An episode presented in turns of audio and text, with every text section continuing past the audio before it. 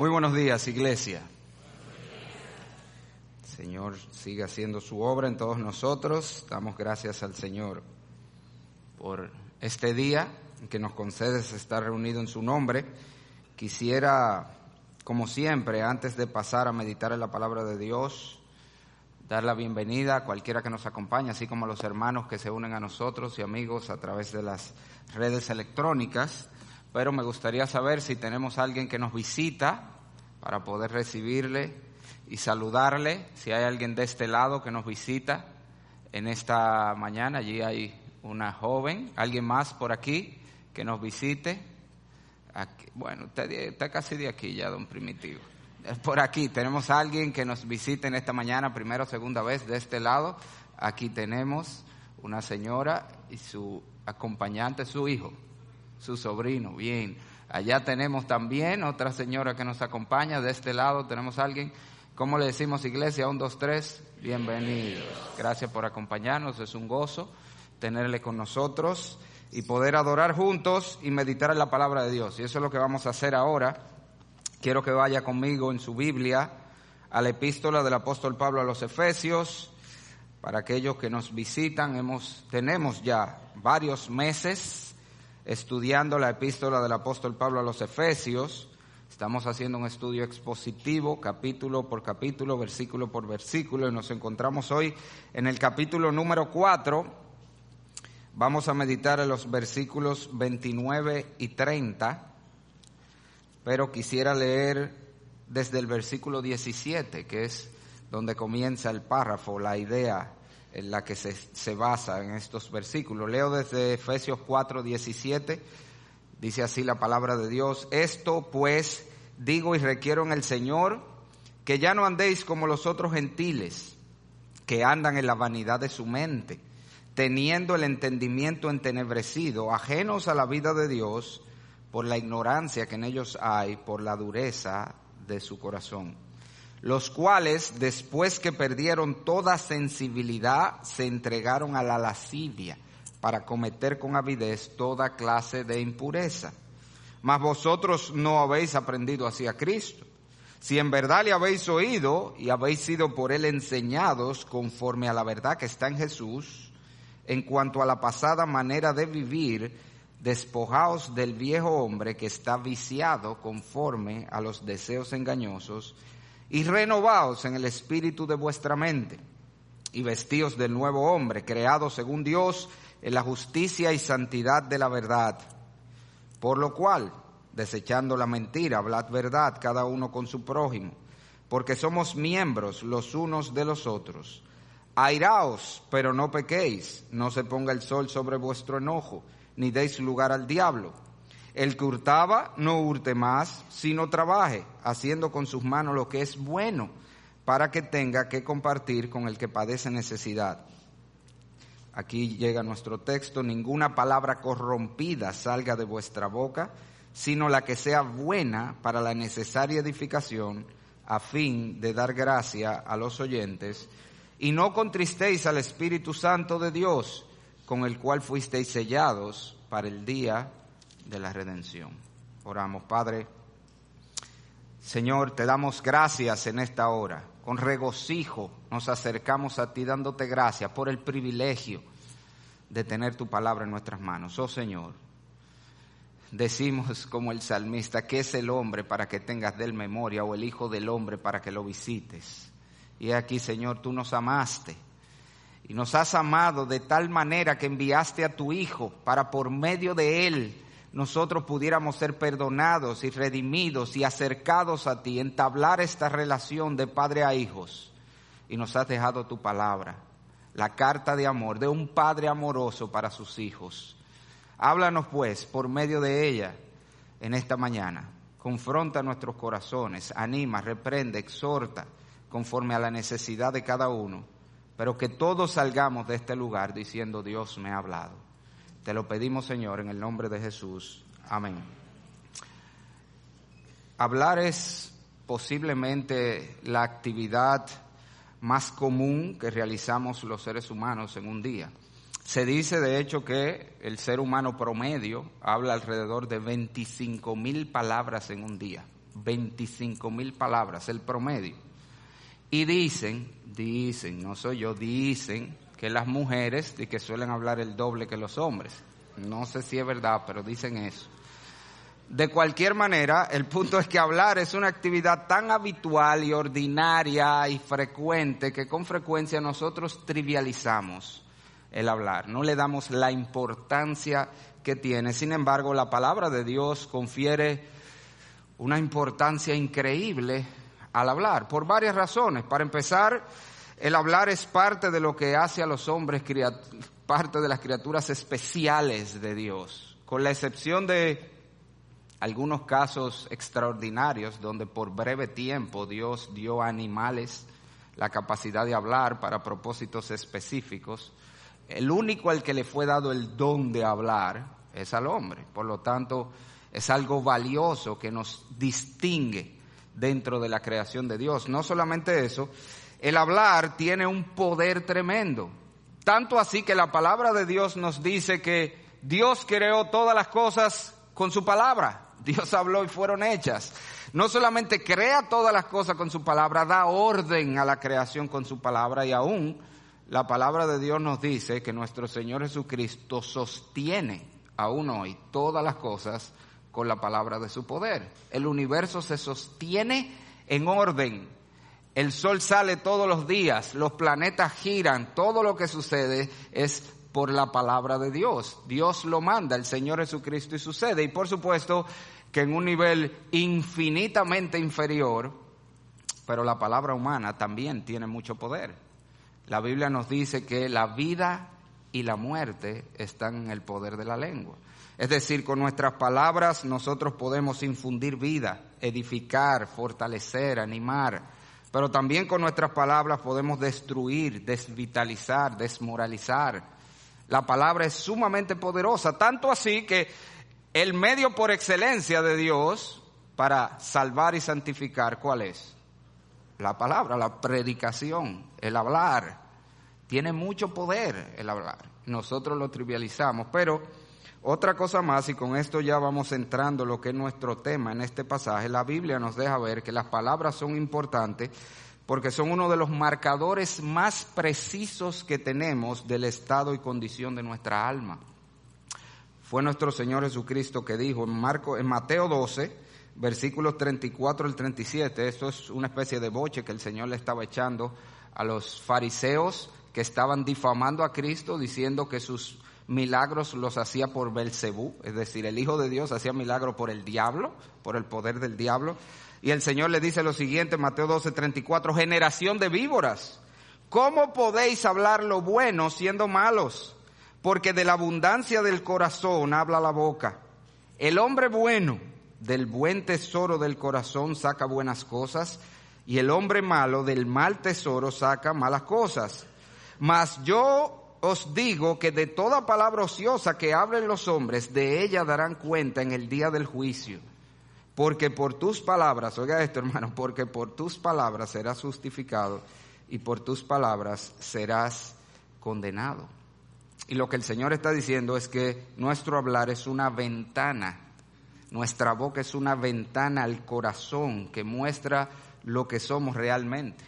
Yo no sé si usted ha oído esa expresión que dice de que eh, boca de diablo, corazón de Dios. ¿Usted ha oído eso? Esa expresión es completamente antibíblica. Si tiene boca de diablo, es porque tiene corazón de diablo. Eso es lo que el Señor está diciendo. No existe tal cosa como boca de diablo, corazón de Dios. No es verdad. De la abundancia del corazón, lo que tenemos dentro, lo que somos dentro, eso se revela cuando abrimos la boca para hablar. Eso es lo que sale. Tanto así que le hice el énfasis en el versículo 37, el Señor llega a decir en este pasaje que el hablar resulta en una de las evidencias más fieles de si somos o no somos salvos, al punto que será usado como evidencia de si éramos o no salvos en el día del juicio, de si éramos o no creyentes. Usted oye ese pasaje, eso revienta la cabeza porque por tus palabras, y está hablando del día del juicio, en el día del juicio por tus palabras serás justificado y por tus palabras serás condenado. Y obviamente eso no significa que nuestra salvación no la ganamos por cómo hablamos. No, pero nuestra salvación se muestra en cómo hablamos. Y lo que el Señor está diciendo es que en el día del juicio, la manera como se le probará a mucha gente que la Biblia dice, gente que creía que era cristiana, increíblemente la Biblia nos dice que hay gente que llegará a la misma presencia de Dios creyendo que eran cristianos sin serlo. Muchos, dice. Hay muchos sentados ahí, hermanos, que vienen todos los domingos a la iglesia, que juran que son cristianos y se darán cuenta que nunca fueron cristianos cuando lleguen a la misma presencia de Dios antes de ser mandados a la condenación eterna. Y lo que el Señor está diciendo es que uno de los parámetros sobre los que se le va a mostrar que usted nunca fue, ¿cómo era que tú creías que era cristiano? Le van a decir. Y uno de los parámetros que el Señor va a usar son sus palabras. El Señor va a agarrar el librito donde Él tiene registrado, porque Él tiene registrado todo lo que usted ha dicho o ha hecho, y te va a decir, mírame, mírame, mi hijo. Mira cómo tú hablabas, cómo era que tú pensabas que tú eras cristiano. Tú hablar te delataba.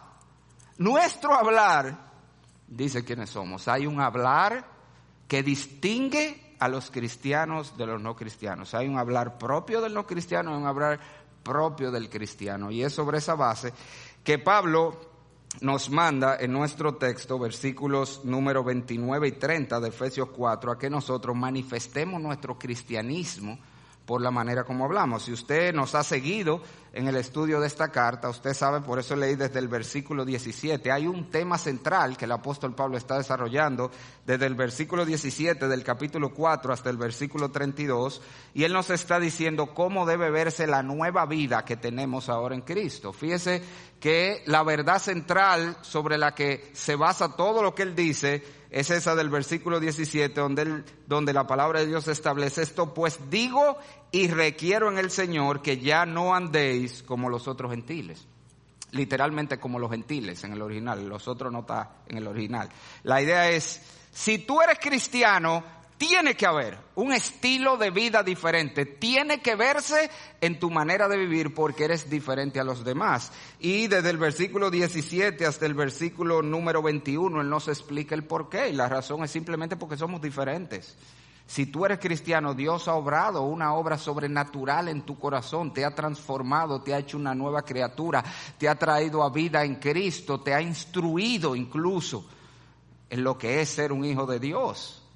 Luego entonces en los versículos 22 al 24 Él nos explica cómo es esa nueva vida. Consiste en despojarse de aquellas cosas que son propias del viejo hombre, del no creyente, perseguir esas que son propias del cristiano y todo eso mediado por un cambio en nuestra manera de pensar.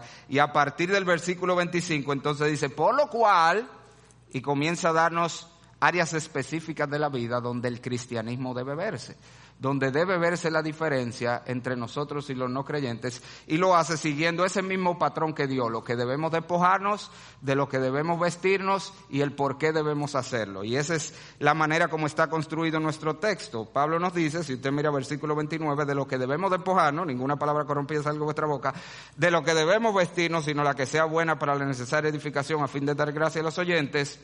Y el versículo 30 tiene la verdad central que debe mediar ese cambio y no contristéis al Espíritu Santo con el cual fuisteis sellado para el día de la redención. Así que ese es nuestro texto.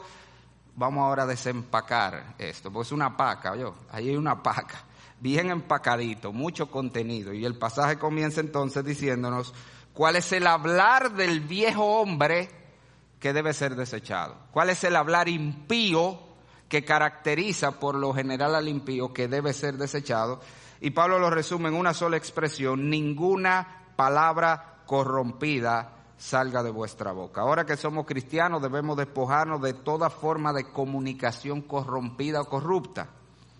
¿Qué es eso?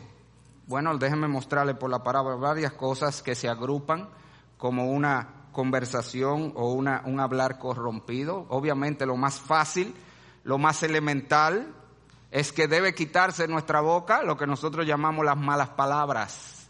El hablar sucio, el hablar grosero, el hablar soez, el hablar obsceno. Vamos a ver más adelante en el capítulo número 5, en esta misma carta de Efesios, que Pablo es más específico en este respecto, solo unos cuantos versículos más abajo. Él dice en 5.4 que debe quitarse de nosotros las palabras deshonestas, necedades y truanerías. Y el problema es que no se entiende bien allí lo que él quiere decir con esa palabra, pero él está hablando de el hablar inmoral, en sentido general, ese es el contexto de la fornicación. Y cuando habla de necedades, literalmente es obscenidades. Eso la, la Biblia de las Américas y otras lo traducen más claro, obscenidades. Cuando habla de eh, perdón, esas son las palabras deshonestas, cuando habla de necedades, está hablando del humor eh, obsceno, de los chistes rojos, como decimos, los chistes inmorales. Algo, señores, que la verdad que ya usted no puede ver una comedia, ¿eh? porque ya no hay comedia sana, eso se ha perdido. Si no es llena de inmoralidad, si no es con alusión sexual, parece que ya no se puede hacer chiste. Pero eso no debe ser. En el caso de un cristiano, no debe salir de su boca ese tipo de cosas. También nos dice allí que se debe quitar las truanerías. Y en ese contexto la truanería es el doble sentido de índole sexual. En general, la palabra corrompida incluye todo el hablar sucio, todo el hablar soez, todo el hablar obsceno. Y eso es muy relevante en nuestra cultura dominicana. Yo no sé si te fijado que los dominicanos somos muy malapalabrosos, señores. De hecho, una de las razones por las que yo no tolero mucho las películas dominicanas, no es tanto por la trama, es por el lenguaje. Es porque como es muy crudo, lo presentan muy dominicano, yo no aguanto eso. Tanta mala palabra que te dicen, pero es que ese es el hablar. Pero se fija, el dominicano malapalabroso. El dominicano celebra con una mala palabra y se lamenta con, una con la misma mala palabra. ¿Usted no ha visto? San Antonio lo poncharon. Dio un honrón San Antonio, la misma palabra, para celebrar y para lamentar. ¿Cómo es la cosa? No entiendo. Hasta se saluda con una mala palabra. Fulano, mira ese hijo. Pero ¿por qué que somos así? Todo una mala palabra, pero ese es el dominicano común. El cristiano no debe ser así. Tenemos que sacar de nuestra boca toda palabra, toda mala palabra, como decimos. Pero no solamente eso, cuando Ah, la Biblia se refiere a hablar corrompido, incluye muchas cosas más. Por ejemplo, eso incluye también las palabras y conversaciones profanas. Oiga lo que dice 2 Timoteo 2, 16 al 17, más evita profanas y vanas palabrerías que conducirán más y más a la impiedad y su palabra carcomerá como gangrena. Está comparando las, profani, las palabras profanas con la gangrena, con algo corrompido el cristiano no puede tener palabras profanas. ¿Qué son palabras profanas, pastor? Bueno, cuando se minimiza, se relaja con las cosas santas, hacer chistes de Dios y de Jesucristo. Eso no es cristiano, hermano. Los cristianos ni debemos tolerar que se relaje con las cosas santas delante de, delante de nosotros. Pero hay algo todavía más sencillo que eso, que a veces caemos con frecuencia es profano cuando tomamos el nombre de Dios en vano. El famoso algo tan sencillo como el ay Dios, ay Dios, y para todo, ay Dios, ay Dios, ay Dios. Señor, el nombre de Dios es santo, tanto, usted no sabe que los judíos no mencionan el nombre de Dios, no dicen Dios, y si lo dicen, ¿qué hacen? ¿Usted sabe lo que hacen? Inclinan la cabeza. ¿Usted no ha visto los videos y las fotos de, de los judíos en el muro de los lamentos? Que están haciendo así a cada rato. ¿Por qué usted cree que están haciendo así? Porque ellos en sus oraciones, si dicen Dios, se inclinan. El nombre de Dios es santo. No podemos tener a Dios de relajo en la boca para todo un ay Dios, a Jesús, hay esto. Los cristianos tenemos que tener un hablar libre de palabras profanas. También la palabra de Dios nos habla de que es anticristiano el uso de palabras airadas. Ay, hermano, aquí donde uno quisiera como condese atrás de esto. Palabras airadas o hirientes o insultantes. En este mismo contexto, solo un versículo más abajo del, del pasaje que tenemos como texto para hoy, en Efesios 4:31, dice, quítese de vosotros toda amargura, enojo, ira, oiga, gritería y maledicencia y toda malicia. La gritería, hermano, no es cristiana. El abrir una bocota, o la ven aquí marcada eso no es cristiano, hermano. Uf, y otra vez, ¿quién puede decir que no ha sido culpable de eso? No es cristiano gritar en ningún contexto, aun cuando se te atravesó el carro adelante. ¡Mira! Eso no es cristiano. No es cristiano una gritadera de una mujer a su marido, faltarle el respeto a su marido, se le para como un gallito, se le para como una cacatica en dos patas. Eso no es de una mujer cristiana, como no es cristiano de un marido gritar a su mujer, maltratar a su mujer con sus palabras. Como no es cristiano, ojo, de los padres gritar a sus hijos y mucho menos de sus hijos alzar la voz a sus padres. Pero quiero hacer énfasis en los padres a los hijos, porque todos nosotros entendemos que el muchacho, usted si es fresco, usted me está alzando la voz, ahí somos muy rápidos, ¿verdad? Pero ¿y nosotros? ¿Usted cree que nosotros tenemos derecho a gritarle a nuestros hijos? Si Dios nos ha dado la comisión de corregirlos y eso implica a veces amonestarlos con firmeza, hablarle duro y con firmeza, pero griterías, insultos, hablarle de manera irada. ¿Dónde dice la Biblia que usted tiene derecho a hacer eso? No, los padres no tenemos derecho. Y mire, uff, otra vez, estas son las veces donde yo quisiera que este púlpito sea grande y de piedra para yo condeme aquí atrás. Porque yo he tenido que pedir perdón muchas veces a mis hijos. Después de haberlo corregido por algo que tenía que corregirlo y después tengo yo que ir a pedir perdón. Mira, papá tenía que corregirte, tú hiciste mal, yo tenía que corregirte y disciplinarte, pero esa no era la manera. Yo no tengo derecho a alzarte la voz porque la gritería no es cristiana. El andar voceando, como tampoco los insultos. Idiota, animal, es estúpido. Ay, hermano. Nosotros que minimizamos esa cosa, para nosotros eso no es nada, pero eso es serio. Tanto que el Señor dice que eso es suficiente para que la gente se condene. Óigalo, a ver si eso no está en la palabra de Dios. En Mateo capítulo 5, versículo 21 y 22 dice el Señor, oíste que fue dicho a los antiguos no matarás. Y cualquiera que matare será culpable de juicio. O sea, el que mata está condenado, decían ellos. Pero yo os digo, dice el Señor, cualquiera que se enoje contra su hermano, es decir, que le hable de manera airada, será culpable de juicio. Y cualquiera que diga necio, racá en, el griego, que quiere decir bueno para nada, inservible, un insulto, a su hermano será culpable ante el concilio. Y cualquiera que diga fatuo, usted sabe lo que es fatuo, literalmente moros, moron, idiota, será expuesto al infierno de fuego, dice la Biblia. Y, una, una notita aquí para los amigos que nos visitan, mira, mira lo seria que son las palabras. A veces nosotros creemos que estamos bien con Dios, bueno, pues yo no mato, yo no robo, yo no. ¿Tú le has dicho idiota a alguien? Tú le has dicho eh, estúpido a alguien, animal, imbécil, cualquier tipo de insulto, palabra insultante o hiriente. Eso es suficiente, dice el Señor, para ser condenado al infierno eterno.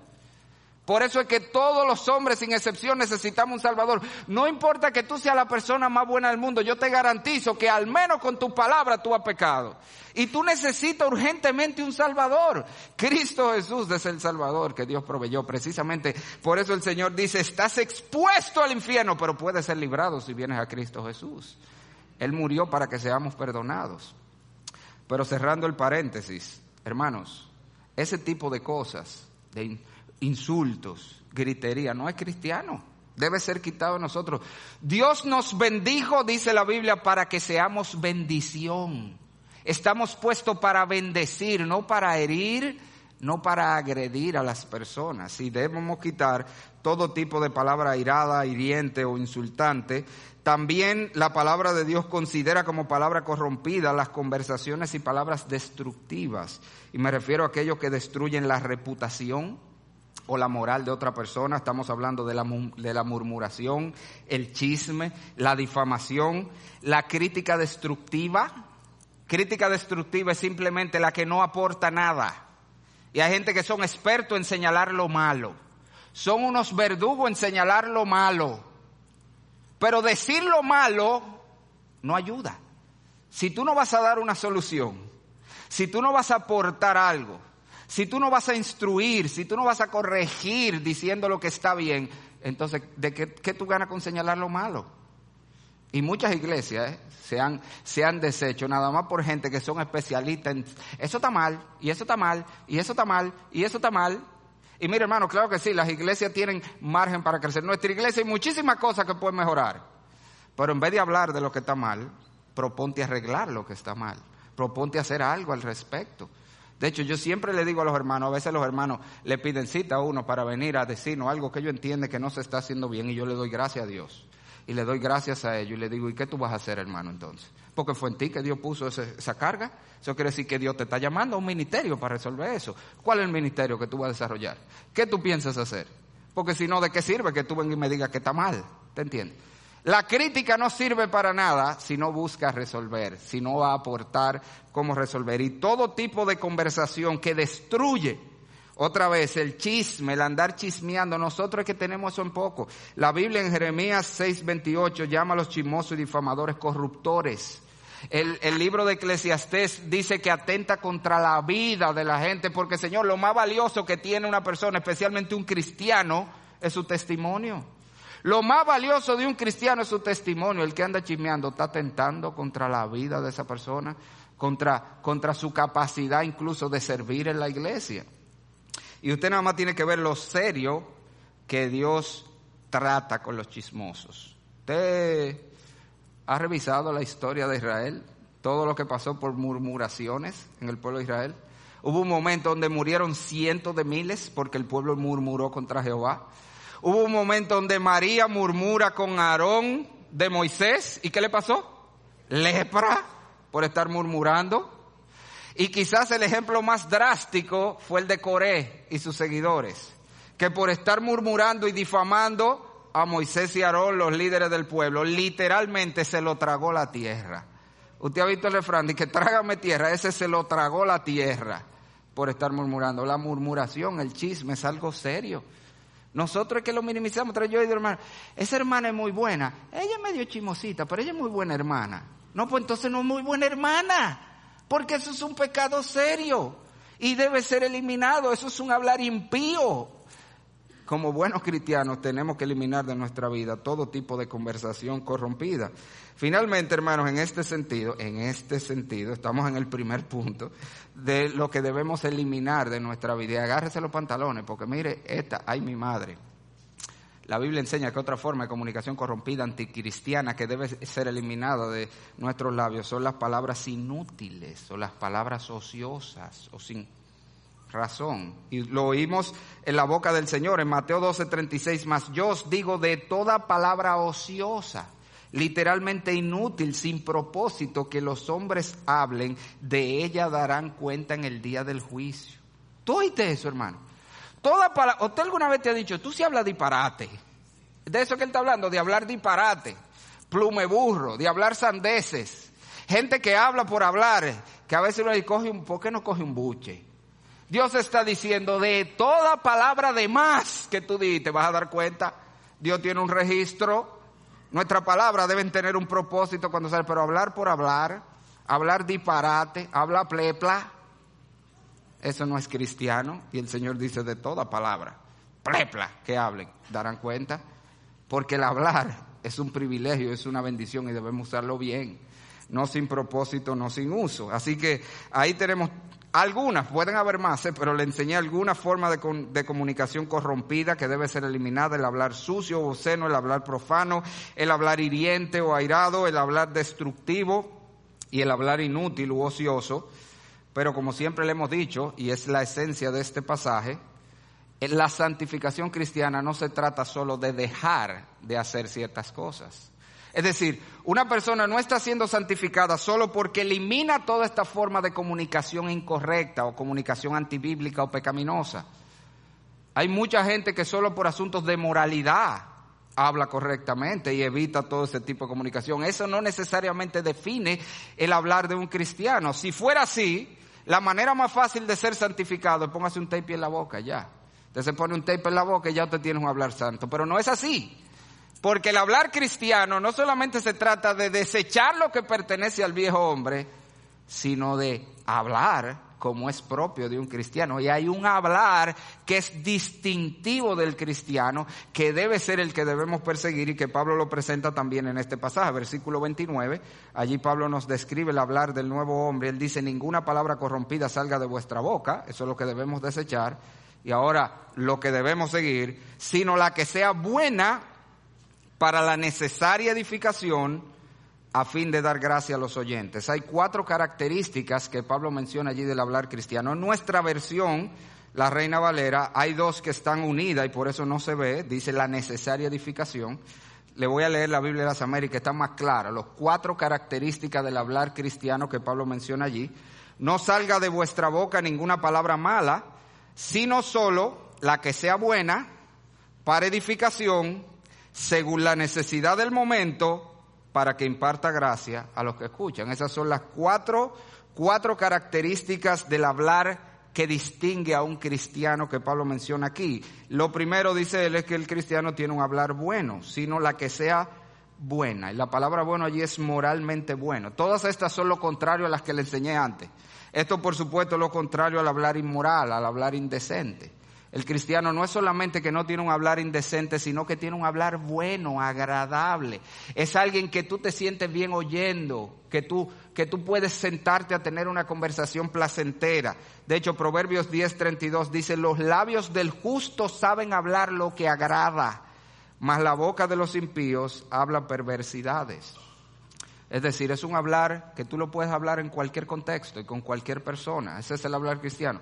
Si hay cosas que tú entiendes que tú no la pudieras decir delante del pastor, ay no, que el pastor está ahí, espérate, te lo digo ahorita. Entonces ya tú sabes que eso no es una conversación. O en el caso de los hijos, delante de sus padres. Si hay algo que tú no puedes decir delante de tu padre, ya tú sabes que eso no es un hablar que debe tener. Porque no es un hablar agradable, no es un hablar bueno como debe ser. El hablar cristiano no solo es bueno, sino que tiene que ser edificante, sino la que sea buena para edificación. Los cristianos debemos hablar para aportar, y esto es lo contrario al hablar destructivo. En vez de hablar para dañar, debemos hablar para ayudar, para aportar, hablar que resuelve, un hablar que aporta, un hablar que construye, un hablar que edifica. Tenemos que hablar, como vamos a ver más adelante, para animar, para consolar, para confrontar incluso, todo lo que ayude a los demás. Ese debe ser nuestro hablar.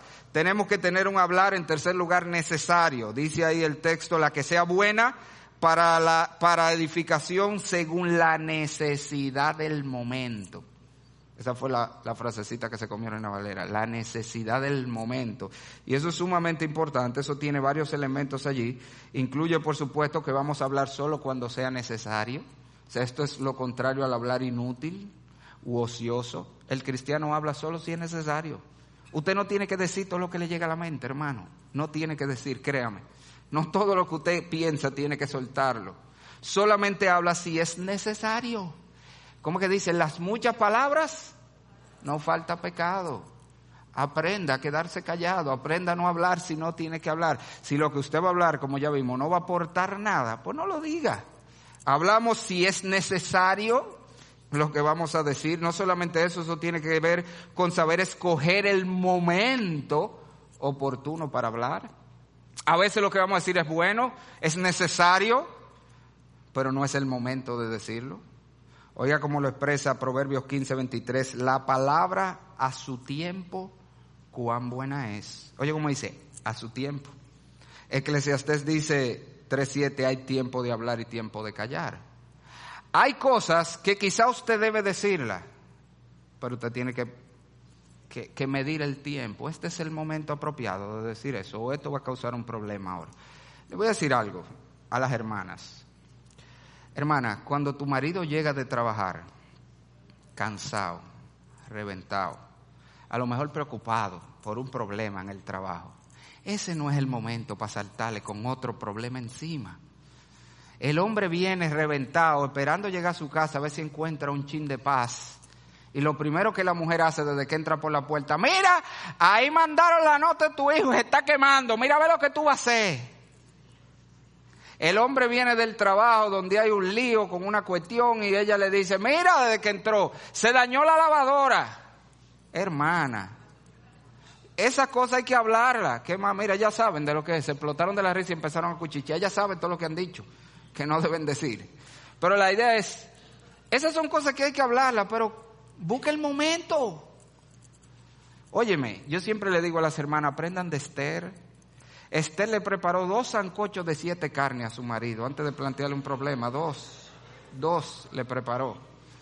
Aprenda de Esther, cree el contexto. Usted puede hablar con su marido lo que sea, pero cree el contexto, prepárale una cenita, déle un masajito. Mi amor, ¿y cómo tú te sientes?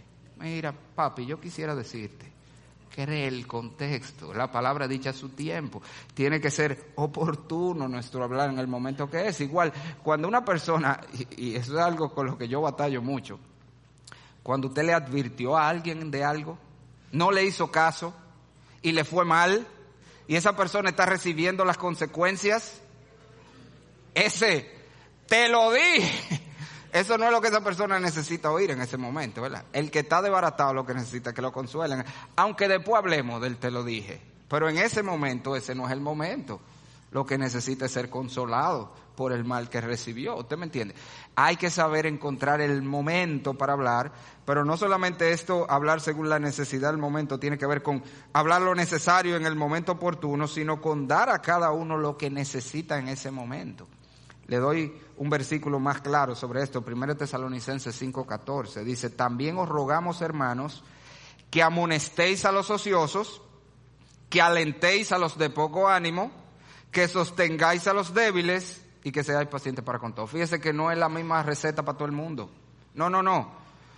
El ocioso hay que amonestarlo. El de poco ánimo, no lo amoneste porque lo va a desbaratar más. Es lo que necesita que lo levanten, es que lo alienten. El débil lo que necesita es que lo sostengan, alguien que venga al lado de él, ¿usted entiende? Entonces nosotros tenemos que medir la temperatura de qué está pasando en la vida del hermano para darle la palabra que necesita en ese momento. Nosotros no podemos hablarle a todo el mundo con, con una misma receta, como le dije, el mismo medicamento para todo el mundo. Y fíjese que ahí dice que a veces la persona necesita aliento, otra vez necesita sostén y a veces necesita un boche también. Amonestéis a los ociosos. Eso es para los que viven diciendo que los pastores echamos mucho boche, que no es verdad. ¿eh? Lo que pasa es que cada vez que el pastor escribe algo es un boche que están mandando, ¿no, hermano? Pero aún fuese así, la Biblia dice que a veces hay que echar su bochecito, sobre todo cuando la gente no está siendo, no está siendo diligente en lo que debe hacer, como anotarse para su lista de su reunión de matrimonios. Ellos saben de lo que yo estoy hablando, no se apure, que, que a lo que les compete saben de lo que yo estoy hablando. O sea que cuando la gente no está siendo diligente en lo que tiene que ser diligente, a veces es apropiado echar su bochecito santo, ¿usted entiende?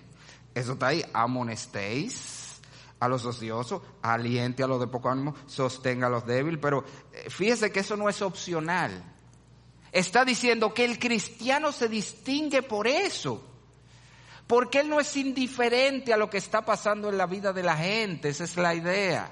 Mire a Jesucristo, no había nadie que no llegara donde Cristo que no se fuera con una palabra como la necesitaba. Él confrontaba cuando tenía que confrontar, él animaba cuando tenía que animar, él alentaba, él todo todo el que llegaba donde Cristo recibía la dosis que necesitaba. Y eso es lo que nosotros debemos imitar, ese ejemplo de Cristo. No podemos ser indiferentes, hermano, a la necesidad de los otros. Dios nos ha puesto para bendecir otra vez. Y tenemos que estar atentos a lo que está pasando en la vida de los demás para poder darle, ser ese instrumento. De eso se trata el hablar al cristiano, que yo soy un instrumento en la mano de Dios para bendecir a los demás.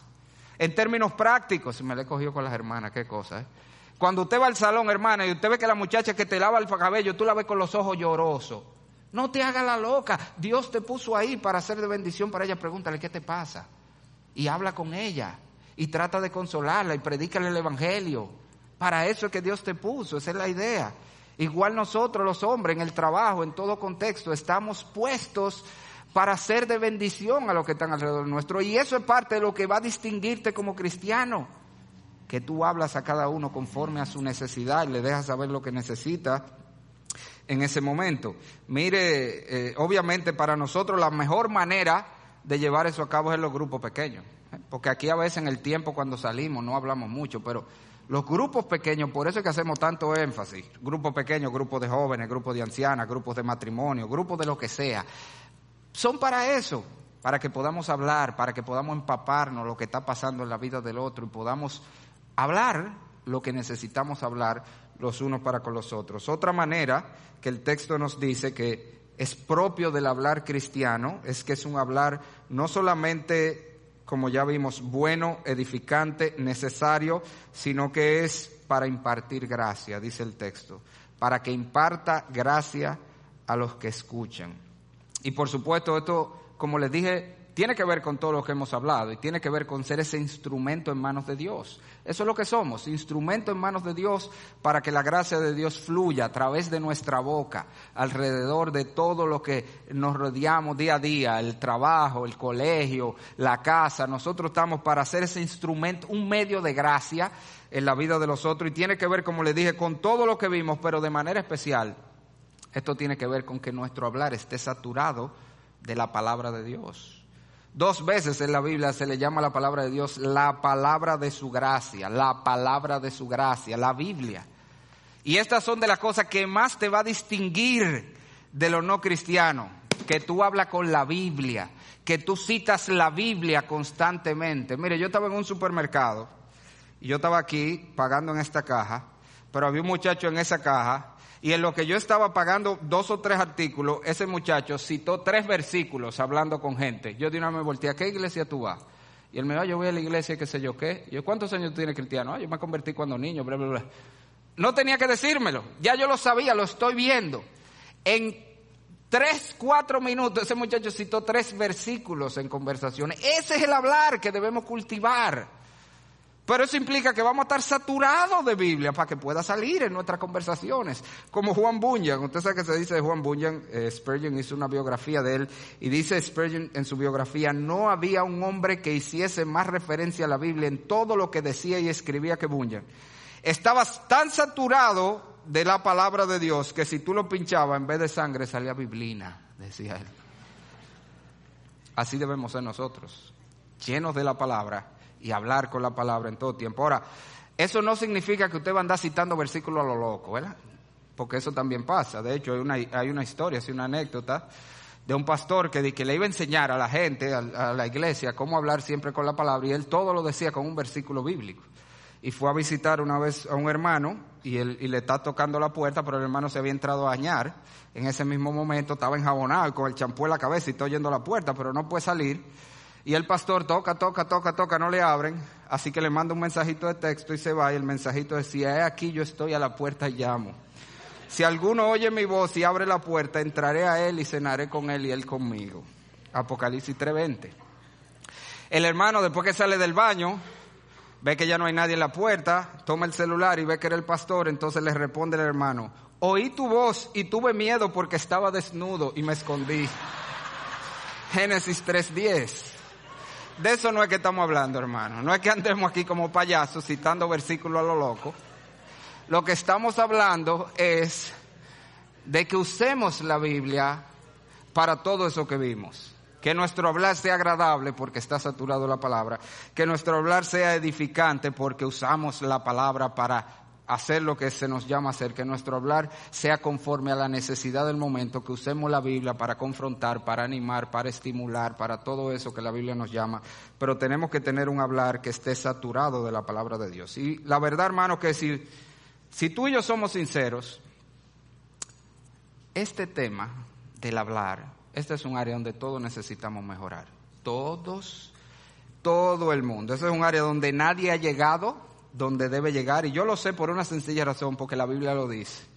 En Santiago 3.2 dice, todos ofendemos con nuestros labios muchas veces, y si alguno no ofende en palabra, este es varón perfecto, capaz también de refrenar todo su cuerpo. En otra palabra, lo que Santiago está diciendo es la, el área más difícil de santificar del hombre es hablar. Tanto así que si tú llegaras a un punto donde ya tú tienes un hablar completamente santo, ya tú no pecarías de ninguna manera. Eso es lo que él está diciendo.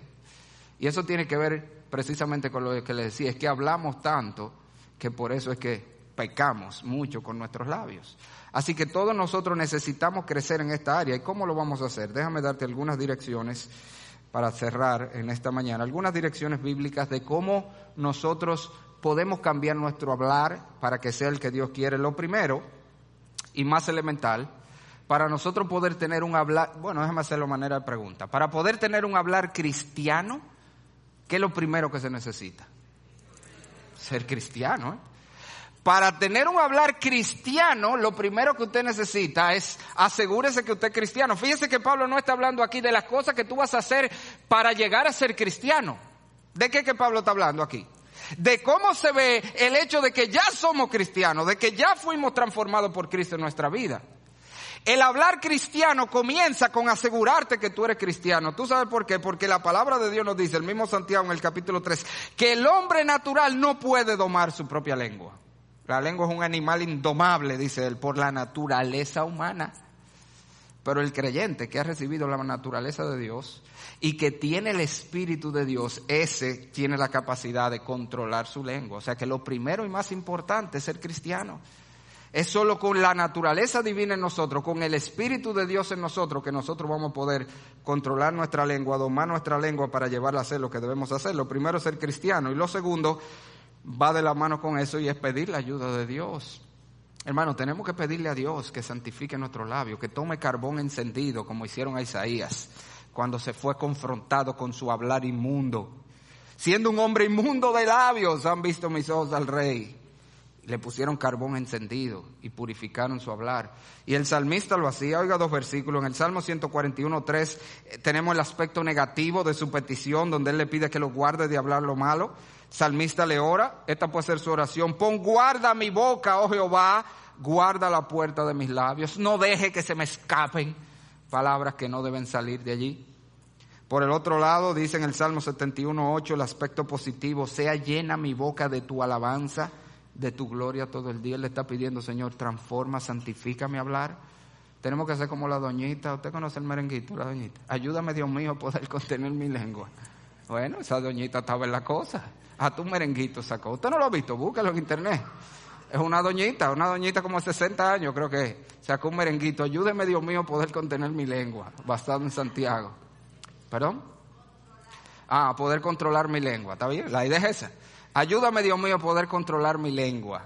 Entonces, tenemos que pedirle al Señor en tercer lugar, si queremos tener un hablar cristiano, ser cristiano, pedir la ayuda de Dios en esto, pero tenemos también que llenar nuestro corazón. ¿Te recuerda lo que dijo el Señor?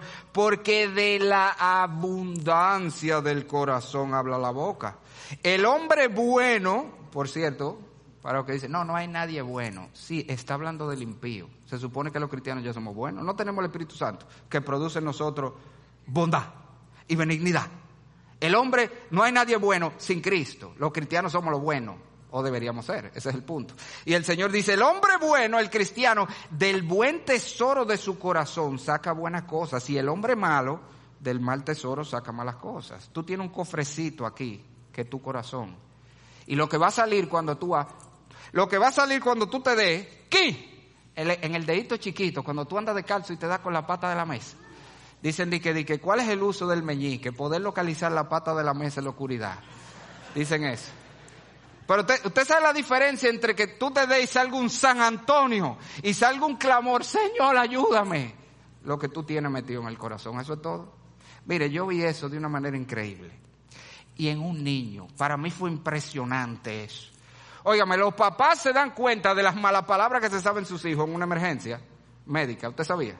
Cuando hay que pullar ese muchacho, cuando hay que darle punto. Ese muchacho desde que ve esa aguja, siente esa aguja, rompe a decir palabras que los papás ni sabían que existían. Y ahí es que el papá dice, pero muchacho, esa boca.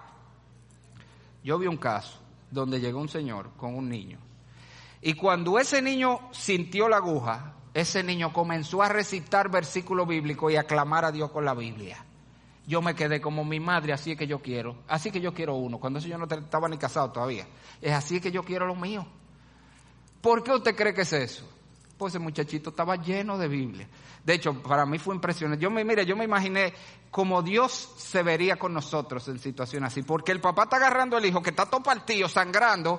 Y el papá, en medio de la tristeza por lo que está pasando con el hijo, tú le podías ver la felicidad de ver lo que estaba saliendo del hijo en ese momento. Era como que, o sea, como una batalla que él tenía entre el dolor de ver a su hijo y la felicidad de ver lo que salió de su corazón en ese momento. Tenemos que llenar nuestro corazón de lo bueno, del buen tesoro que va a salir. ¿Y cómo se llena el corazón, hermano? O por los sentidos, especialmente los ojos y los oídos. ¿Qué es lo que estamos diciendo? Esto es muy práctico. Si tú lo que te pasa viendo es serie de televisión llena de basura, ¿de qué tú estás llenando tu corazón? De basura. ¿Qué va a salir cuando tú abras la boca? Especialmente en momentos de crisis. Basura, porque eso es lo que tú estás llenando.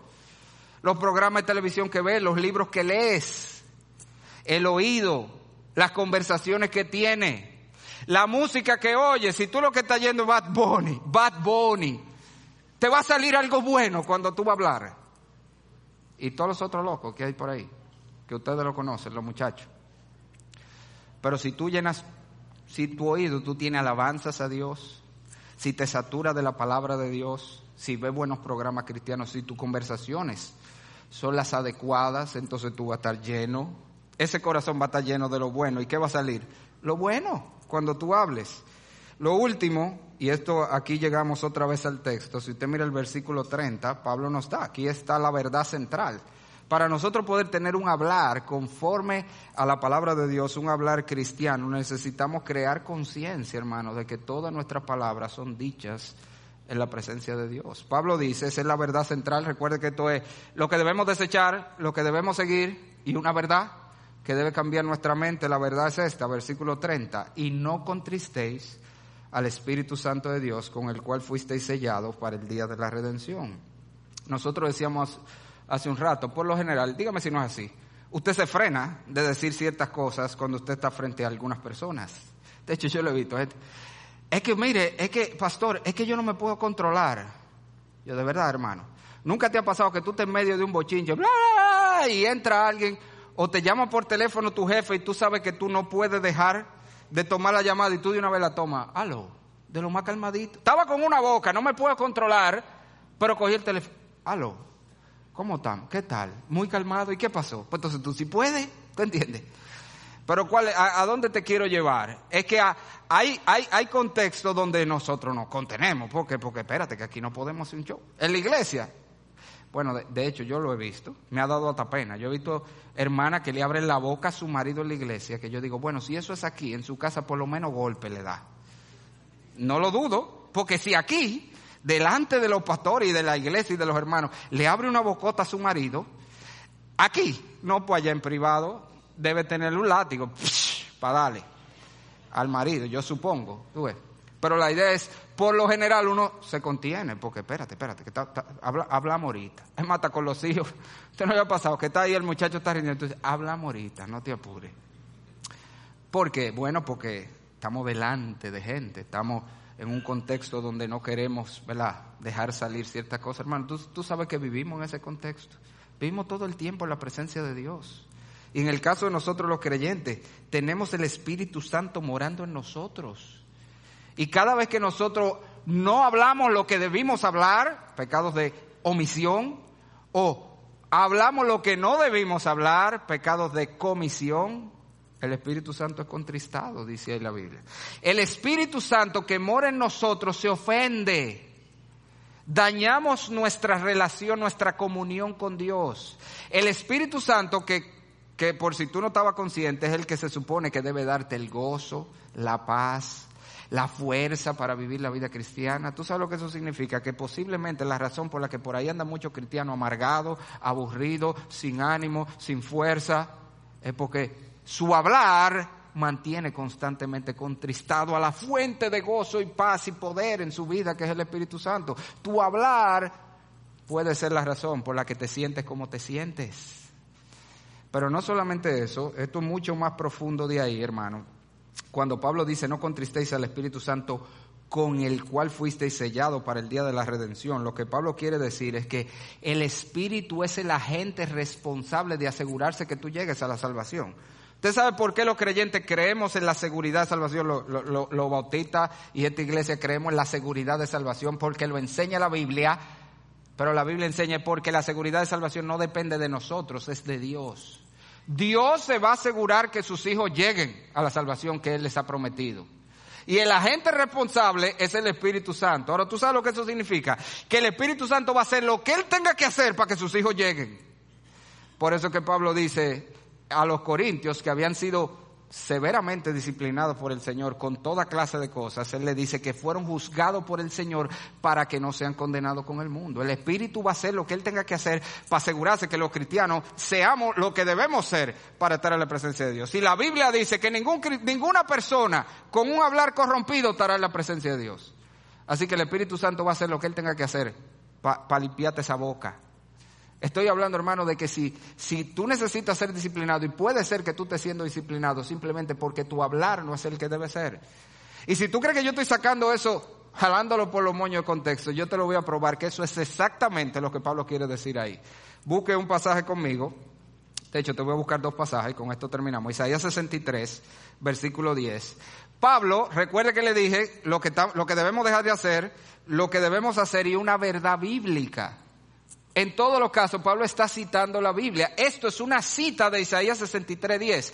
En nuestra Biblia, eso no está tan claro porque no sé por qué Reina Valera y es la única traducción que lo tiene así. Todas, créanme, yo revisé muchísimo en inglés y en español, todas lo traducen literalmente como está en Efesios porque es citando ese pasaje que él está en Efesios, de contristar al Espíritu Santo. Eh, en nuestra Biblia dice, hicieron enojar su Santo Espíritu, lo que dice literalmente es atzab, es la palabra hebrea, contristar, entristecer. Eso es lo que Pablo está citando. De hecho, la Biblia de las Américas te lo pone como referencia cruzada. Pablo está haciendo referencia a esto. Ahora miren qué contexto está esto. Está hablando de cuando Dios disciplinó al pueblo de Israel.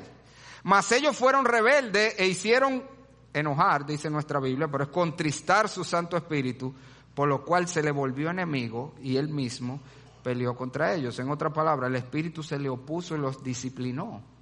Lo que Pablo está diciendo, hermano, tu hablar es serio, porque tú puedes ser expuesto a disciplina divina por cómo hablas.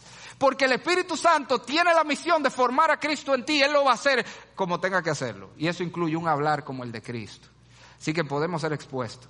Mírelo ahora, quizá más claro todavía, en 1 Pedro capítulo 3, versículo 8 al 12.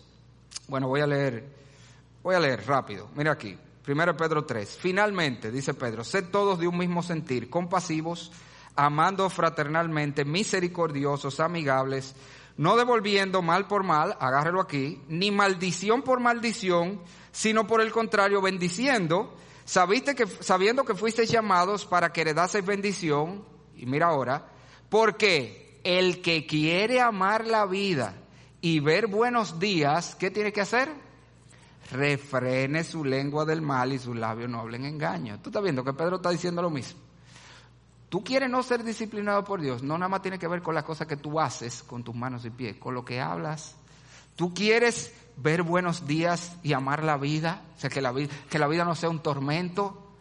Refrene su lengua del mal y sus labios no hablen engaño. Apártese del mal y haga el bien, busque la paz y sígala, porque los ojos del Señor están sobre lo justo y sus oídos atentos a sus oraciones, pero el rostro del Señor están contra aquellos que hacen mal, incluyendo que hablan lo malo. Así que hermano, concluyo diciéndote, como empecé, tu hablar es serio, es importante.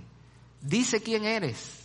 Será usado posiblemente como evidencia para mostrar si eres cristiano o no, pero todavía más, tu bienestar, tu gozo, tu, tu, tu bonanza en esta vida y hasta en la eternidad está muy ligado a cómo hablas. Así que busquemos la gracia de Dios que está disponible en Cristo. Pablo está diciendo aquí lo que podemos hacer porque estamos en Cristo. Podemos tener ese hablar que Dios quiere. Está disponible en Cristo si nosotros buscamos la gracia de Dios. Y este hermano, mire, este es de los mensajes más prácticos que hay. Porque esto no es algo que no hay que esperar mañana para hacerlo. Ni esperar llegar y hacer tal cosa. No, hermano, mire, allá afuera ya podemos comenzar a usar nuestro labio como Dios quiere. Ahí mientras nos saludamos podemos ser de bendición los unos para los otros, podemos exhortarnos. Si hay un hermano que usted no lo vio en el campamento, pregúntale, hermano, no te vi en el campamento, te pasa algo, todo está bien. Hermano, no te veo anotado en la lista de matrimonio, insiste el hombre con eso, ¿eh? que para esta semana, te pasa algo, no te vi en el campamento y no te veo en la lista de matrimonio, estoy preocupado, hermano, te pasa algo. Eso, para eso que estamos. Hay un hermano que usted sabe que está pasando por prueba. Usted le lleva consuelo y ánimo. Usted sabe que operaron a la hermana Ruth, ¿verdad? Llámela, anímela. Ruth de Marte. El hermano Marte, el hermano Samuel también llámelo, consuélelo, anímelo. Para eso estamos. Y por qué no, también hermano, anime y agradezca los hermanos que cantan. ¿Alguna vez usted ha ido donde esos músicos? Ellos, ellos vienen y dedican horas a ensayar. Eso no es que ellos llegan y tocan. Ellos vienen los jueves, sacan la noche para venir a ensayar. ¿Tú alguna vez has ido y le has dicho gracias? Gracias, hermano. Gracias por ministrarnos. Cuando tú vas a buscar tus hijos ahí arriba, ¿tú alguna vez le has dicho al profesor, gracias, hermano, por dedicar tu tiempo a cuidar a mis hijos para que yo me siente aquí tranquilo a oír la palabra?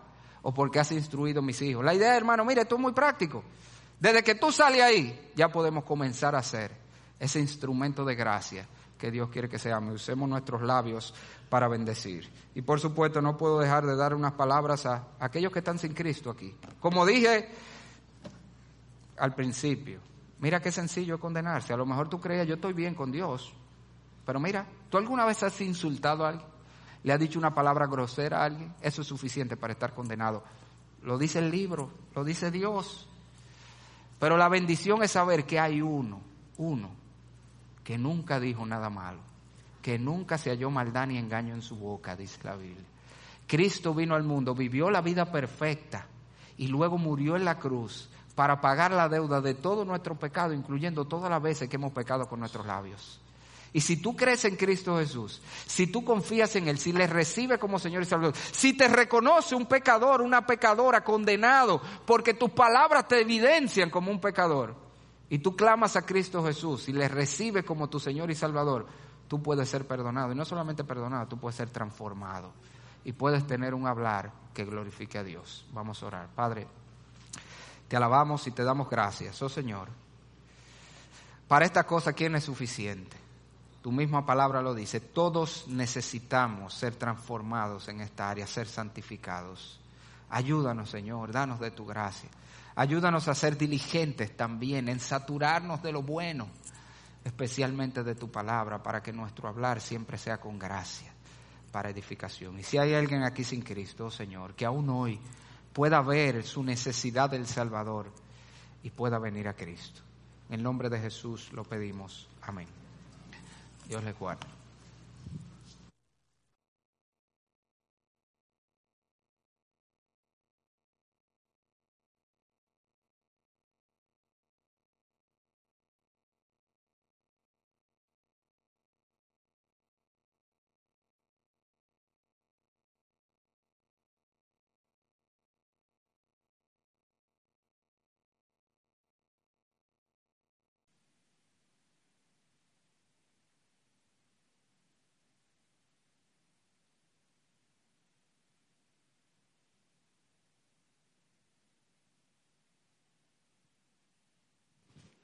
Padre Santo, Padre de la Gloria, Señor de los cielos, te alabamos Padre y te bendecimos, te damos inmensa gracias Señor por la salvación tan grande que tú nos diste Señor, por medio de la obra de tu Hijo Jesucristo en la cruz del Calvario.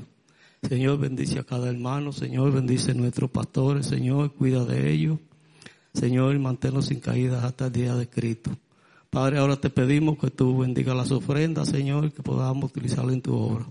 En el santo nombre de tu Hijo Jesucristo te lo pedimos. Amén.